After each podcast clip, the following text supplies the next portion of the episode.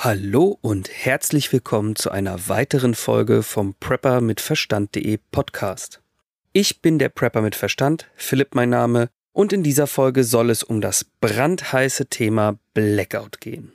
Doch bevor wir uns dem Thema zuwenden, erstmal etwas Werbung. Diese Folge wird unterstützt von Boxio, die Trockentrenntoilette im praktischen Eurobox-Format. Ich kenne das Prinzip Trenntoilette aus meiner Kindheit. Mein Vater hat vor über 20 Jahren für unser altes Ferienhaus weit weg von der Kanalisation mal so eine Toilette selbst gebaut. Im Prinzip hast du bei dieser Toilette ein Loch hinten und eines vorne. Dadurch werden feste und flüssige Ausscheidungen getrennt aufgefangen. Kot landet in einem Fäkalieneimer und Urin in einem Kanister. Der Vorteil ist, dass wesentlich weniger Geruch entsteht, weil Kot und Urin nicht zu einer stinkenden Pampe vermischt werden. Spülen tust du das Ganze mit Streu, das den Kot bedeckt. In den Urintrichter kannst du einen Stöpsel stecken, wenn es anfangen sollte zu riechen. Boxio hat das Konzept der Trockentrenntoilette auf das nächste Level gehoben. Durch das praktische Eurobox-Format lässt sich die Toilette super stapeln und verstauen. Die Toilette wird regional hergestellt aus recyceltem Kunststoff. Alles ist auslaufsicher, einfach zu reinigen und auf höchste Hygiene ausgelegt. Damit ist sie die ideale Vorbereitung für den Klogang, wenn du die wertvolle Ressource Wasser nicht zum Spülen benutzen möchtest. Also zum Beispiel beim Campen in deinem Schrebergarten oder während eines Blackouts. Den Link zu der Toilette findest du in der Beschreibung zur Folge. Hier noch der Hinweis auf die Show Notes bzw. die Beschreibung zur Folge, Darin findet ihr alle wichtigen Links und auch die Newsletter-Anmeldung.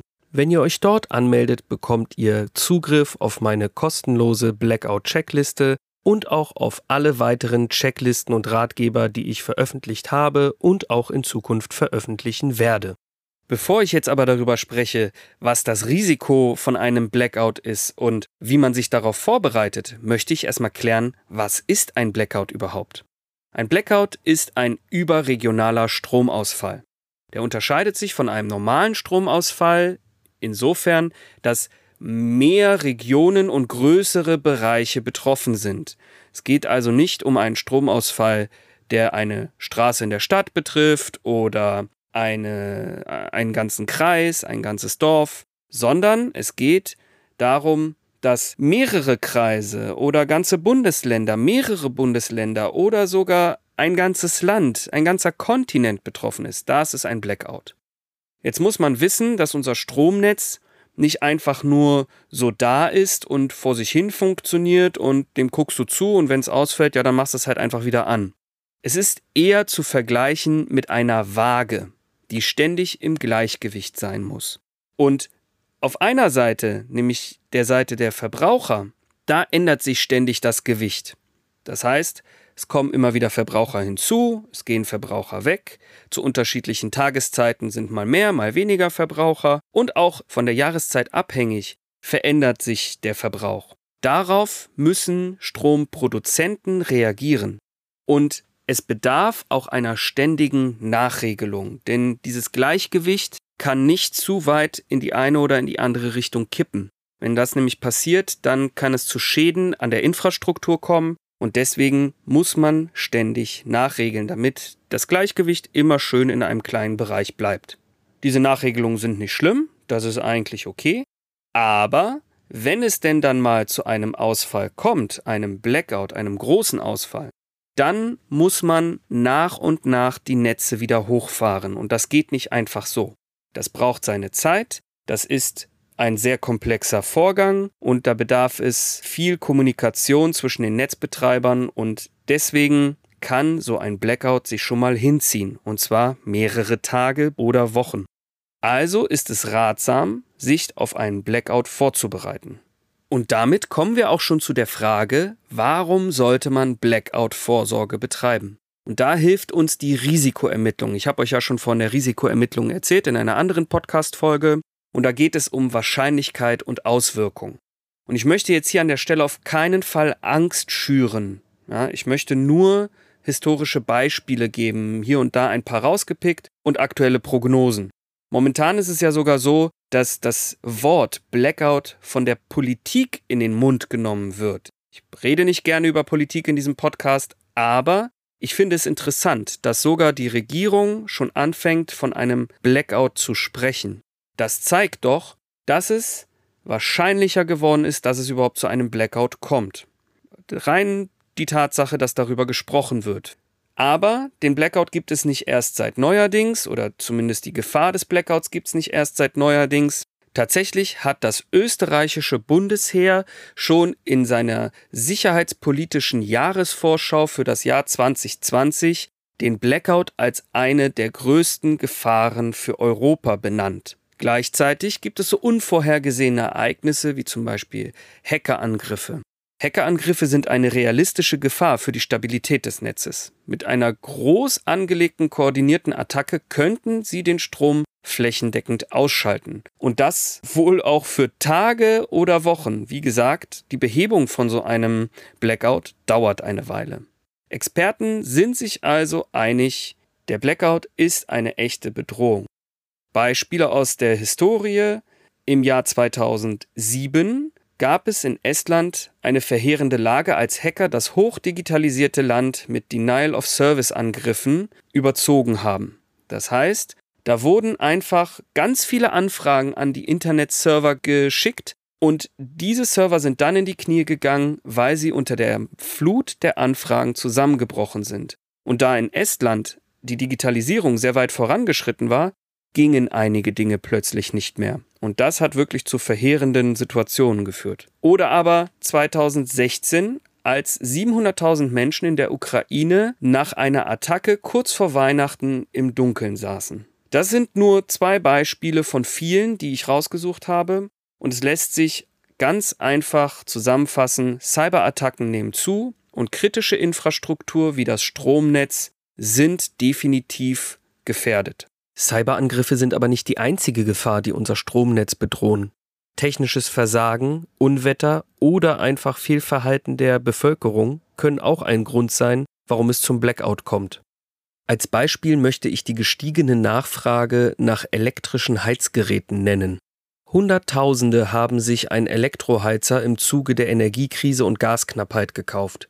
Stellen wir uns vor, dass bei kalter Außentemperatur diese Hunderttausenden Menschen ihren elektrischen Heizlüfter anmachen, relativ zeitgleich, dann hat unser Stromnetz wirklich ein Problem. Die denkbaren Gründe für einen Blackout sind also sehr vielfältig. Jetzt kann man natürlich sagen, ja gut, aber also ein Blackout ist aber, finde ich, trotzdem nicht so wahrscheinlich. Okay, nehmen wir mal an, dass die Eintrittswahrscheinlichkeit nicht sonderlich hoch ist. Das Risiko besteht aber aus zwei Faktoren, nicht nur der Eintrittswahrscheinlichkeit, sondern auch den Folgen, also der Auswirkung. Und die Folgen eines Blackouts, die sind verheerend. Was genau bei einem Blackout passiert, das ist schwer abzuschätzen, das kann man vorher nicht so ganz sagen. Natürlich gibt es so die grobe Richtung, in die sich das Ganze entwickeln wird, aber die ganz genauen Folgen sind schwer abzuschätzen. Ich gebe hier auch wieder nur einen kleinen Überblick. Es könnte zu Versorgungsengpässen kommen, also ganz klar Elektrizität, klar, das fällt weg. Aber auch Wasser ist mit der Zeit ein, eine Mangelware, wenn nicht sogar die wertvollste Mangelware. Wasserwerke zählen zur kritischen Infrastruktur und sind im Idealfall mit Notstromversorgung ausgerüstet. Aber die Tanks von so einer Notstromversorgung sind häufig nur auf 72 Stunden Betrieb ausgelegt. Bedeutet, nach drei Tagen spätestens muss ein LKW mit Diesel vor der Tür stehen und den Notstromgenerator wieder neu betanken. Was ist aber, wenn dieser Diesel nicht ankommt? Warum? Naja, bei einem Blackout ist alles dunkel. Das heißt, es funktioniert auch keine Straßenbeleuchtung, es funktionieren keine Ampeln, es würde relativ schnell zu verstopften Straßen führen, allein wegen der Unfälle, aber auch weil Leute versuchen zu flüchten. LKWs hätten echt ein Problem durchzukommen. Das bedeutet, dass zumindest in einigen Wasserwerken die Notstromaggregate nach spätestens drei Tagen ausgehen. Und damit bleibt dann auch das Wasser aus der Wasserleitung weg. Heißt, kein Wasser mehr, um sich zu waschen, um zu kochen, um zu trinken, um zu spülen. Auch betroffen sein wird die Heizung. Auch die ist strombetrieben. Die wenigsten Heizungen in Mehr- oder Einfamilienhäusern laufen ohne Strom. Genauso wie Telefon und Internet, Fernsehen. Das alles wird nicht mehr funktionieren. Auch die Mobilfunkmasten haben höchstens für ein paar Stunden Notstromversorgung über Akkus. Das ist aber selten der Fall. Verkehr hatte ich bereits erwähnt wird auch zum Erliegen kommen, entweder durch mangelnde Regelungen des Verkehrs und daraus resultierenden Unfällen und daraus resultierender Verstopfung von Kreuzungen oder aber durch die Verstopfung durch massenhaft flüchtende Menschen, die einfach weg wollen, zum Beispiel aus der Stadt. Genauso wird es schwierig sein, Kraftstoff zu bekommen, ein weiterer Grund, warum der Verkehr zum Erliegen kommen wird, denn Tankstellen benötigen Strom, um den Kraftstoff aus den unterirdischen Tanks nach oben zu befördern. Ich habe mal gehört, dass es nur eine einzige Tankstelle in Deutschland geben soll, die noch von Hand betrieben werden kann. Jetzt öffentliche Tankstellen. Die Bundeswehr zum Beispiel, die hat Nottankstellen, die mit Hand betrieben werden können, die sind aber nicht öffentlich zugänglich. Weiterhin katastrophale Auswirkungen wird es in der Krankenversorgung geben. Klar, Krankenhäuser zum Beispiel sind auch mit Notstromaggregaten ausgerüstet. Da wird das vielleicht erstmal normal weitergehen oder in einem Sparbetrieb weitergehen. Aber Krankenversorgung sind ja nicht nur Krankenhäuser. Altenheime, Wohnheime, all solche Einrichtungen, wo Menschen auf Pflege angewiesen sind, da wird es zu katastrophalen Zuständen kommen. Es wird ein Problem sein, auf sein Geld zuzugreifen, weil Geldautomaten natürlich auch Strom brauchen. Oder auch in Geschäften wirst du nichts mehr kaufen können. Keine Zahlung per EC-Karte möglich, die Kasse lässt sich ohne Strom nicht öffnen und du darfst meistens gar nicht mal den Laden betreten, weil überleg mal, wie sieht so ein Supermarkt aus? Hat der Fenster? Meistens nicht. Bedeutet, es wird stockduster in diesem Laden sein, die Verletzungsgefahr wird relativ hoch sein, das heißt, der Ladenbetreiber wird wahrscheinlich den Supermarkt schließen müssen. Eventuell braucht er das gar nicht tun, denn die Schiebetür geht von selbst auch gar nicht mehr auf. Du wirst also ein Problem haben, Trinkwasser zu bekommen, Nahrung zu bekommen oder Hygieneartikel zu bekommen. Die Folge sind auch soziale Unruhen. Einbrüche, Plünderungen, Gewalttaten, der Schaden ist immens, sowohl wirtschaftlich als auch in der Bevölkerung. Damit ergibt sich aus diesen katastrophalen Folgen und selbst einer geringen Eintrittswahrscheinlichkeit für meine Begriffe ein sehr hohes Risiko, weshalb es dringend notwendig ist, als Prepper sich für die Blackout-Vorbereitung Zeit zu nehmen. Aber bevor ich zu den Vorsorgemaßnahmen komme, möchte ich erstmal erklären, was man für Sofortmaßnahmen ergreifen sollte. Und um Sofortmaßnahmen ergreifen zu können, muss man erstmal herausfinden, woran man einen Blackout eigentlich erkennt. Punkt 1 ist natürlich kein Strom. Ist klar. Dann schnappst du dir dein Handy, machst die Taschenlampe an, um dich vielleicht, wenn du im Dunkeln bist, zu orientieren und guckst auf deine Empfangsbalken und siehst plötzlich, hm, ich habe keinen Empfang mehr. Das ist Punkt 2. Der nächste Gang ist zum Radio. Schaltest es ein, Natürlich muss es batteriebetrieben sein, sonst hast du ein Problem. Und stellst fest, es gibt keine privaten Radiosender mehr. Das ist Punkt 3. Punkt 4. Die Straßenbeleuchtung funktioniert nicht mehr. Oder aber der ganze Block ist dunkel, du siehst keine Wohnung in der Umgebung mehr, die beleuchtet ist oder kein Haus, was beleuchtet ist. Und wenn das Ganze nachts passiert und du einen unbewölkten Himmel hast, dann würde ich dir den Blick nach oben als nächstes empfehlen. Das ist nämlich Punkt 5. Du siehst einen Sternenhimmel, den du so nicht gewohnt bist. Das ist ein Anzeichen dafür, dass es sich um einen überregionalen Blackout handelt, denn man kann in Deutschland fast nirgends einen klaren Sternenhimmel sehen, wie er in der absoluten Dunkelheit zu sehen ist, weil wir Lichtverschmutzung haben. Wenn Straßenbeleuchtung, Hausbeleuchtung, alles Mögliche an Beleuchtung an ist, und wir nachts haben, dann siehst du kaum was vom Sternenhimmel, weil das Licht einfach stört. Wenn diese Beleuchtung aber weg ist, dann siehst du plötzlich einen ganz klaren Sternenhimmel und kannst sogar die Milchstraße sehen. Ein wunderbarer Anblick, aber wenn das passiert während eines Stromausfalls, dann weißt du, du bist mitten in einem Blackout. Und dann solltest du folgende Sofortmaßnahmen ergreifen. Fahr nach Hause. Egal wo du gerade bist. Bist du auf Arbeit? Fahr nach Hause. Bist du einkaufen? Fahr nach Hause. Ganz einfach. Und hol deine Kinder vom Kindergarten oder der Schule ab. Trommel deine Familie zusammen. Guck, dass ihr alle zu Hause seid. In so einer Situation wie einem Blackout möchtest du dir nicht noch zusätzlich Gedanken machen müssen und Sorgen machen müssen, ob es deinen Familienmitgliedern gut geht. Deswegen klärt vorher ab, dass alle nach Hause fahren, wenn es zu einem Blackout kommt.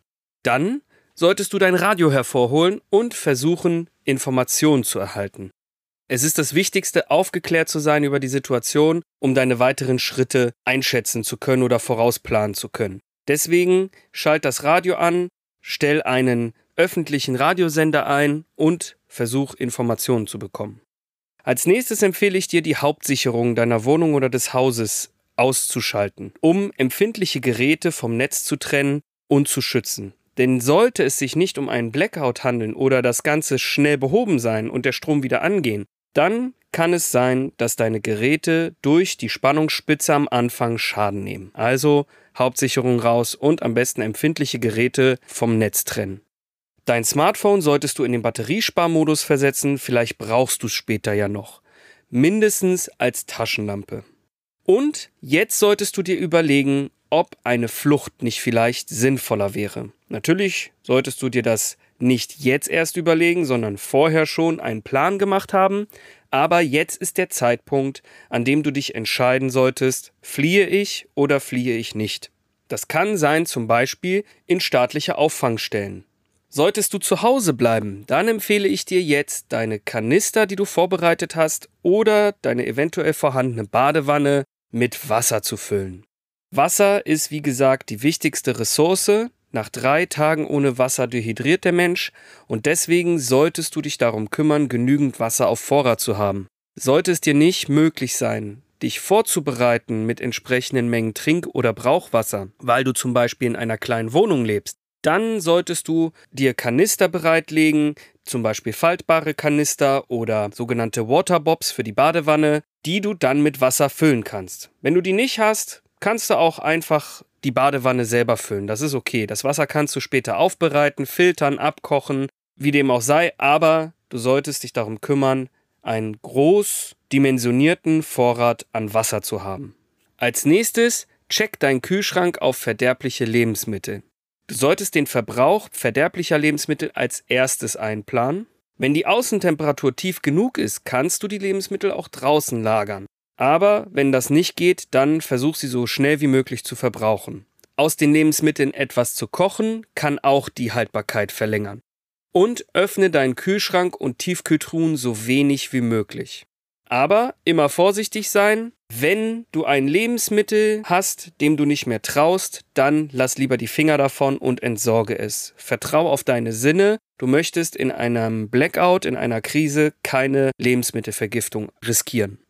Außerdem ist jetzt auch der Zeitpunkt gekommen, deine Preps rauszuholen. Das heißt, Lampen, Kochsachen, Decken, Heizung, Nottoilette, Notstromversorgung, falls vorhanden. All das kannst du jetzt hervorholen und dir zurechtlegen, denn das wirst du jetzt im Blackout brauchen. So viel zu den Sofortmaßnahmen. Kommen wir jetzt zu den Punkten, die man für einen Blackout vorbereiten sollte. Also die Vorbereitungen. Dabei habe ich bestimmte Prinzipien, die ich verfolge. Das erste ist, ich versuche möglichst ohne Strom klarzukommen. Das heißt, ich gestalte mein Leben im Blackout so einfach wie möglich und versuche so einfache Mittel wie möglich zu nutzen.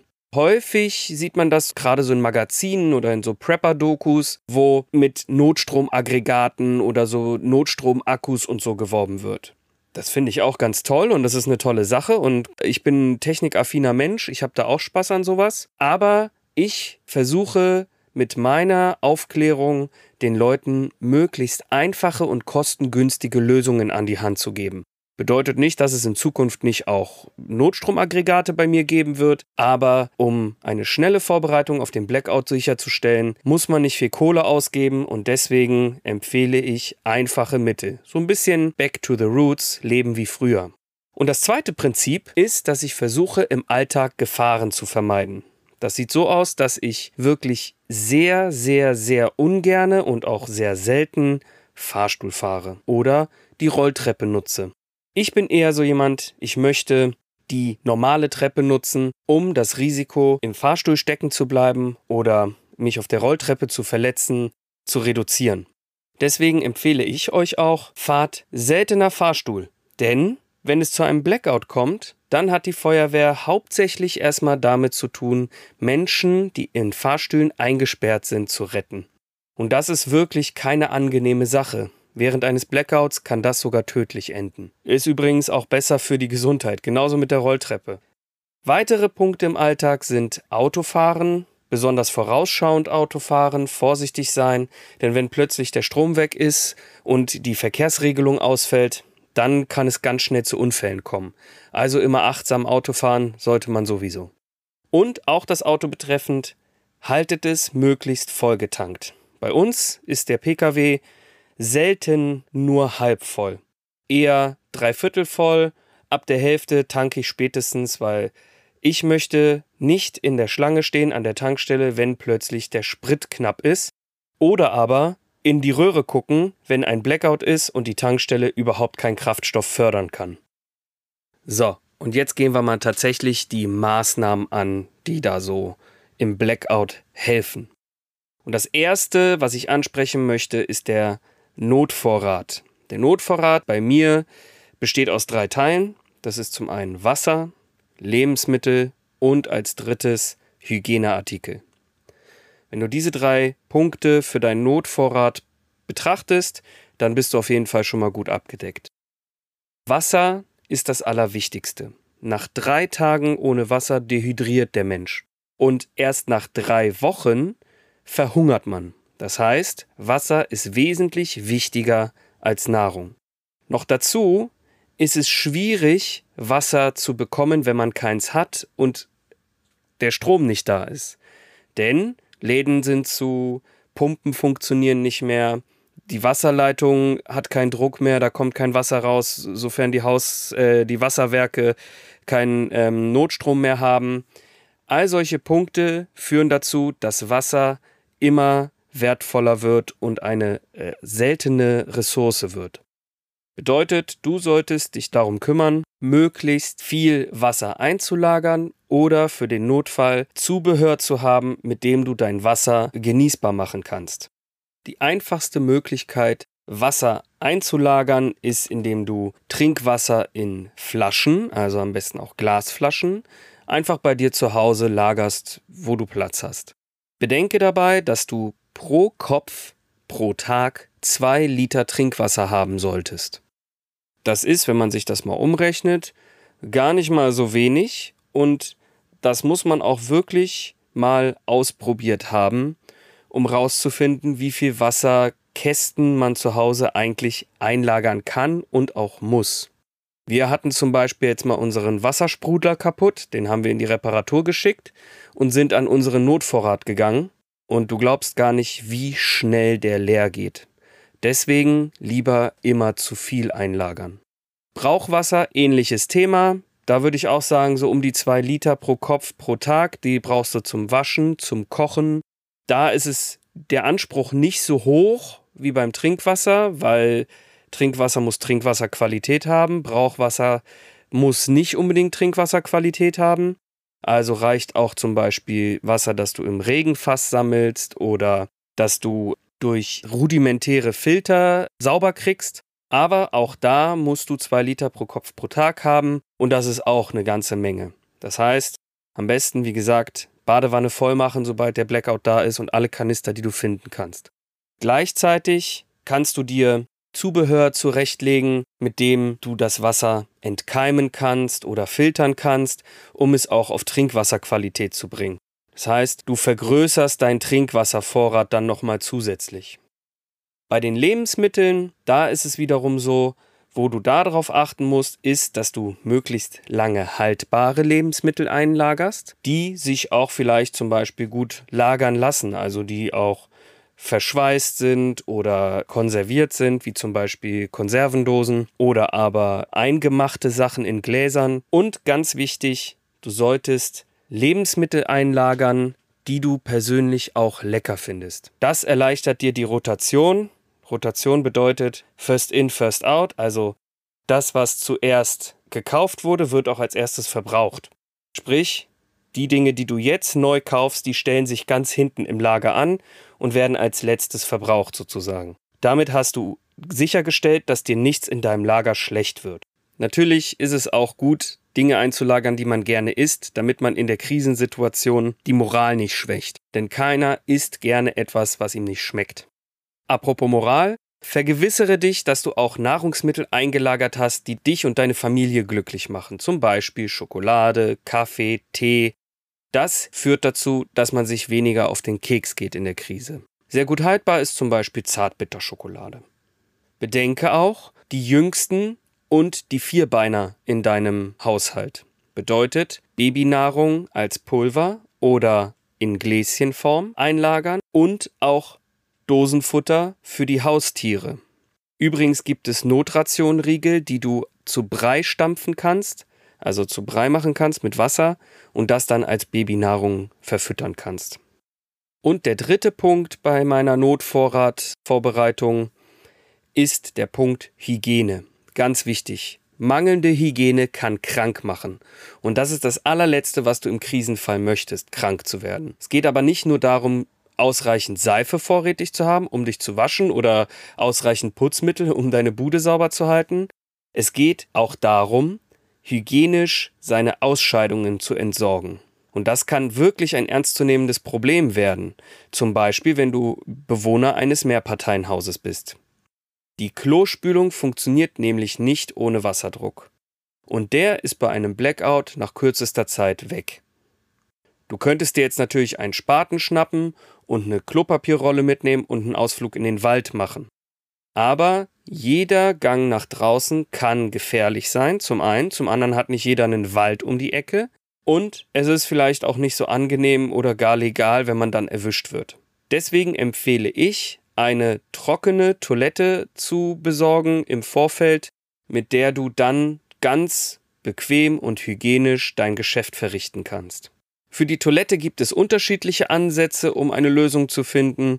Das reicht von einem einfachen Eimer mit einem Müllbeutel drin und einer Poolnudel aufgeschnitten auf den Rand gestülpt, um bequem sitzen zu können, über das Ganze in etwas besser mit einer Campingtoilette, die eine echte Klobrille hat, wo auch ein Müllbeutel reinkommt und man dann mit Streu quasi die Fäkalien versucht zu binden, bis hin zu Boxio, die Trockentrenntoilette, die dieses Prinzip Trockentrenntoilette äh, perfektioniert hat und in ein Eurobox-Format gepackt hat. Das ist wirklich eine tolle Lösung, denn da trennst du feste und flüssige Fäkalien, hast nicht diese stinkende Pampe am Ende und kannst das Ganze hygienisch entsorgen. Aber genug von der Toilette geredet, kommen wir zu einem weiteren wichtigen Punkt, der bei der Hygiene eine große Rolle spielen sollte, und das ist das Thema Monatshygiene der Frau. Für mich kein Tabuthema, ich rede da auch offen drüber. Jede Frau wird das Thema kennen und sollte sich entsprechend darauf vorbereiten. Da gibt es auch unterschiedlichste Lösungen, auch welche, die halt nicht auf Verbrauchsmaterial basieren, sondern auf wiederverwendbaren Utensilien, wie zum Beispiel die Menstruationstasse. Da kann man sich gut drüber informieren. Und auch für die Krise ist das natürlich besser, wenn man weniger Müll produziert. Und wenn man ein Baby im Haushalt hat, dann sollte man sich natürlich auch um dessen Hygiene kümmern und für ausreichend Windeln und Feuchttücher im Notvorrat sorgen. Bedenke dabei, so ein Baby wächst mit der Zeit, das liegt in der Natur der Dinge, und man sollte natürlich dafür Sorge tragen, dass die eingelagerten Windeln mitwachsen. Sprich, immer wieder in den Notvorrat reingucken und schauen, dass man ausreichend große Windeln eingelagert hat. Wenn du mehr über den Notvorrat wissen möchtest, dann schau in die Show Notes, da habe ich meinen Notvorratartikel verlinkt. Kommen wir zum nächsten Punkt, die Zubereitung der Lebensmittel. Um bei einem Blackout kochen zu können, musst du dir auch darüber Gedanken machen, wie du das stromunabhängig anstellst. Denn dein Herd wird natürlich ausbleiben und damit auch kalt bleiben. Hier gibt es verschiedene Möglichkeiten. Viele von uns haben einen Grill bei sich zu Hause stehen, den sie nutzen können. Oder du hast die Möglichkeit in deinem Garten ein offenes Feuer zu machen. Wichtig, mach niemals ein offenes Feuer oder den Grill in deinem Haus, in deiner Wohnung an. Klingt vielleicht albern, aber es gibt Menschen, die sind an sowas schon gestorben. Es besteht die akute Lebensgefahr, an einer Kohlenmonoxidvergiftung zu sterben. Wenn du das Ganze ein bisschen besser gestalten möchtest, dann besorgst du dir im Vorfeld einen Gaskocher. Ich persönlich habe einen Campinggaskocher von einem Discounter, der funktioniert einwandfrei und wird mit kleinen Gaskartuschen betrieben, die ich mir auch eingelagert habe. Das Ganze gibt es auch in etwas größer und besser als Gaskocher im Koffer ähm, mit richtig Standfläche und niedrigem Schwerpunkt, sodass das nicht ganz so schnell umkippt. Und das ist die Lösung, die man nutzt, wenn es ein bisschen besser und professioneller sein soll. Auch aus dem Campingbereich ist der Spirituskocher, den habe ich auch noch aus meiner Jugend. Das ist ein Kocher, der basiert auf Brennspiritus, das in einem Gefäß kontrolliert abbrennt und diese Flamme erhitzt dann den Topf. Aber auch hier Vorsicht Brandgefahr. Wenn der Brenner noch brennt, fülle kein Brennspiritus nach. Die Flamme ist bläulich und schwer zu erkennen und wenn du in eine offene Flamme Brennspiritus nachkippst, gibt es eine Stichflamme und du kannst dich verletzen. Sowieso empfehle ich den Blick in den Campingbereich. Da gibt es viele Lösungen, die auch in einem Blackout wunderbar funktionieren. Kommen wir vom Thema Kochen zum Thema Licht. Licht ist auch so eine Sache, die ich versucht habe, möglichst einfach zu lösen. Das einfachste, woran man denkt, sind dann Kerzen. Ich persönlich bin aber kein Fan von Kerzen, denn die haben, das liegt in der Natur der Sache, eine offene Flamme. Und mit Kindern sind offene Flammen immer ein Problem. So eine Kerze kann umkippen und dann kann es schnell zu einem Brand kommen. Und ich möchte nichts weniger als im Blackout eine weitere Krise durch einen Brand auszulösen. Also setze ich eher auf Taschenlampen und Petroleumlampen. Für beides habe ich Batterien bzw. Petroleum vorrätig und kann diese wunderbar in einem Blackout betreiben. Weiterer kleiner Vorteil ist, dass Petroleumlicht wirklich schöne romantische Stimmung verbreitet. Und wenn wir von romantischer Stimmung sprechen, dann können wir auch direkt zum Thema Heizen übergehen. Denn die ideale Heizung, die man zu Hause haben kann während eines Blackouts, ist ein Kamin. Aber das kann nicht jeder zu Hause haben. Ist einfach so. Deswegen versuche ich euch ein paar Beispiele zu geben, die euch helfen, auch ohne einen Kamin und ohne eure gewohnte Heizung es zu Hause einigermaßen warm zu haben. Zuallererst wäre da eine Strategieentscheidung notwendig, nämlich die Strategie des einzelnen Raumes, die Stube. Was meine ich damit? Ihr solltet euch für den Blackout einen Raum aussuchen, in dem ihr während des Blackouts euch die meiste Zeit aufhaltet. Also der Raum, in dem ihr schlaft, in dem ihr lebt, in dem ihr esst. Einfach ein Raum, damit ihr weniger heizen müsst. Dann solltet ihr euch möglichst warme Kleidung und Decken zurechtlegen. Ich habe mir dafür extra warme Wolldecken und flauschige Kuscheldecken bestellt, die bei uns im Wohnzimmer liegen und wenn es wirklich zu einem Blackout kommt, dann halten wir uns nur noch im Wohnzimmer auf und jeder hat seine eigene warme Decke. Auf diese Art und Weise hast du deinen Heizbedarf schon mal auf ein Minimum reduziert. Den Rest an Wärme kannst du mit einer portablen Gasheizung oder einer Petroleumheizung liefern. In meinem Blackout-Artikel habe ich die Möglichkeiten, die du zum Heizen ohne Strom hast, detailliert beschrieben. Den Link dazu findest du natürlich in den Show Notes. Kommen wir nun zum nächsten Thema und das ist das Thema Erste Hilfe und Medikamente. Ich habe einen Erste-Hilfe-Artikel geschrieben, in dem ich unsere Erste Hilfe für Familien beschreibe. Das ist ein Set bestehend aus zwei Taschen, eine kleine Tasche, die bei jedem Ausflug mitkommt und eine große Tasche, die zu Hause ist oder mit in den Urlaub genommen wird. In diesen Taschen habe ich alles Notwendige, was ich für die Erstversorgung von Wunden brauche und darüber hinaus alles, was in einem Blackout mir dabei hilft, kleine bis mittlere Wunden zu versorgen, ohne dass ich ins Krankenhaus muss. Denn was du vermeiden möchtest, ist es im Blackout, das Haus zu verlassen und schon gar nicht möchtest du ins Krankenhaus. Das Risiko für Folgeschäden oder weitere Verletzungen steigt immens, sobald du deine Wohnung oder dein Haus verlässt.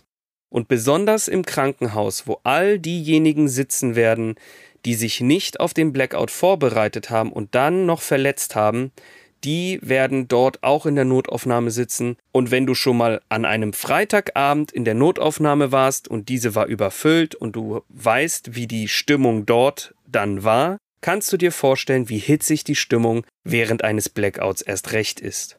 Also leg dir ein vernünftiges Erste-Hilfe-Set an, um den Krankenhausbesuch für kleine und mittlere Wunden während eines Blackouts zu vermeiden. Denn du musst Wunden ordentlich versorgen, damit sie sich nicht entzünden und dann nicht zu weiteren Problemen führen. Medikamente ist auch ein sehr wichtiges Thema. Es kann sein, dass du oder jemand in deiner Familie auf eine Dauermedikation angewiesen ist, wie zum Beispiel Insulin. Und Insulin sollte, wenn möglich, gut gekühlt werden. Ich habe erst heute eine Studie gelesen, die besagt, dass Insulin auch bei hohen Temperaturen bis zu 37 Grad Umgebungstemperatur noch benutzbar war nach längerer Zeit, aber ich persönlich würde mich darauf nicht verlassen wollen und würde dafür Sorge tragen, dass ich meine Medikamente beisammen habe und, wenn nötig, kühlen kann.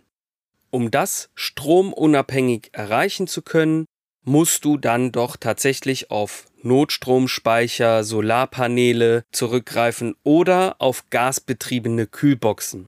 Ja, die gibt es und die werden mit den gleichen Kartuschen betrieben wie auch die Gaskocher oder die Gasheizung. Habe ich in meinem Artikel beschrieben, wie gesagt, den Link findest du in der Beschreibung. Ein weiterer Punkt, der sehr wichtig ist, ist das Thema Information und Kommunikation.